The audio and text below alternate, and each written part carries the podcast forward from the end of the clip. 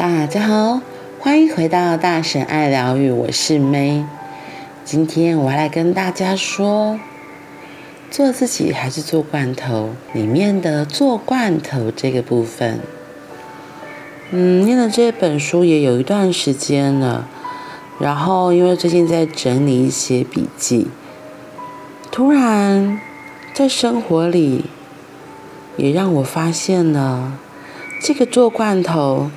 真的还是有个很大很大的价值在。我记得前几天我有说到，哦，我考上护理科那时候的状态。对，其实那时候我真的还蛮开心的。我说，因为我觉得符合了家人的期待。那时候我自己也觉得这个工作是我自己还蛮喜欢的。对，只是我就以为只有做护理师这个可能性而已。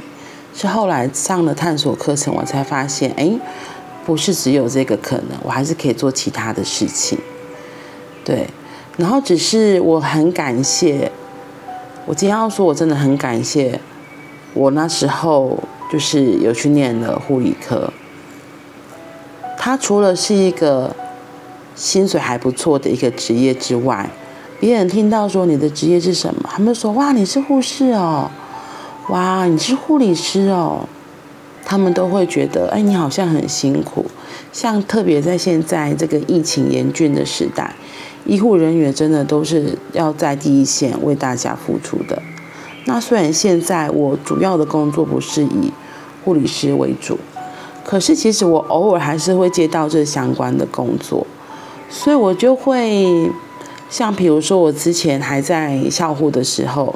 前几年，那时候有一次就是英检全民英检的考试，他其实考场是需要有护理师在，因为他怕认识随时有状况的话，就是需要护理师去支援。然后我记得就是那时候就会觉得，哦，这个工作真的还不错，有这个护理师这一个这个身份，所以我就可以在考场里就是住在一个点，就驻点在健康中心或是考场会有个地方是让我。护理师专门在那边，如果考生有怎么了特殊状况，就可以随时去支援。而且重点是，就是他通常就只是需要在那，也不需要跑来跑去。可是他的薪水还不错。那时候我第一次发现，哦，原来我这个身份真的还不错。然后一直到后来，就是前几年，从二零一九年开始疫情爆发，到二零二零年。开始台湾也开始有，所以那时候考场规则就有一些更动异动，特别是去年更严峻的时候，对，然后所以也是因为这个特殊的身份，护理师这个身份，所以他的会有所谓的职务的加急，所以他的津贴就会比别人还多一些。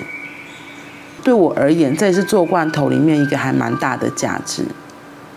对，而且有时候可能不是只有这个这类的考试，如果有需要的话，就是像现在你来看，哦，有时候他因为护理人员真的比较缺，所以他们就会说，哎，如果你有这个身份，可以来协助。对，然后就是所以给出的职业津贴真的也都还不错。所以对我而言，我就会觉得，嗯，其实这个工作它不仅仅只是一技之长而已。也是因为这个特殊的一技之长，让我可以有更大的价值。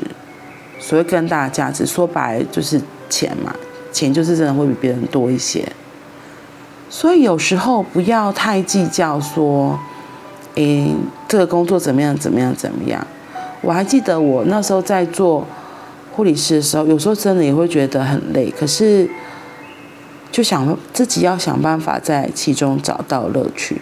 除非你真的在那里完全完全就是非常的痛苦，对我而言，我是觉得还好，因为毕竟一开始我是蛮有热忱来选这个科系的。那就读之后，其实也都还不错。我觉得我在学习的过程中，那蛮幸运的。那甚至就业的第一个工作，虽然一开始带我的学姐非常的严厉，可是其他的学姐们对我都是很好的，他们都会偷偷给我协助。然后支持我，也会鼓励我，所以有时候罐头的工作其实真的也很不错。我还蛮庆幸，我会说现在也是非常的感谢那时候的自己，然后也感谢父母亲，他们觉得这样的工作就是不怕饿死，所以他们会建议我可以选这样子的工作。就像这本书说的，做罐头不但可以符合社会的期待，还可以成为稳定社会的力量。那对我而言的话，其实就是也是稳定自己，因为像我现在就觉得哦，我现在这份我也是因为有了之前的护理师的这个工作经验，我一步一步跳跳跳跳到现在这个位置，所以对我而言，我真的还蛮感谢的，嗯，蛮感谢有这个护理师这个身份，然后很感谢有过去这样的经历，让我可以一步一步走到现在这里。一边做罐头，一边又可以做自己喜欢做的事情，真的很感谢。好啦，今天是大婶我自己的小小的心情抒发。嗯，也希望你们可以在做罐头和做自己之间找到并存的方法。重要的是。让自己可以很开心、很享受现在的生活，我觉得这个才是最重要的哦。这个真的非常的重要，因为我们的心可以开心、可以安定，那我们对社会就是最大的贡献了。我们对宇宙，也就是绽放出。最好的花了。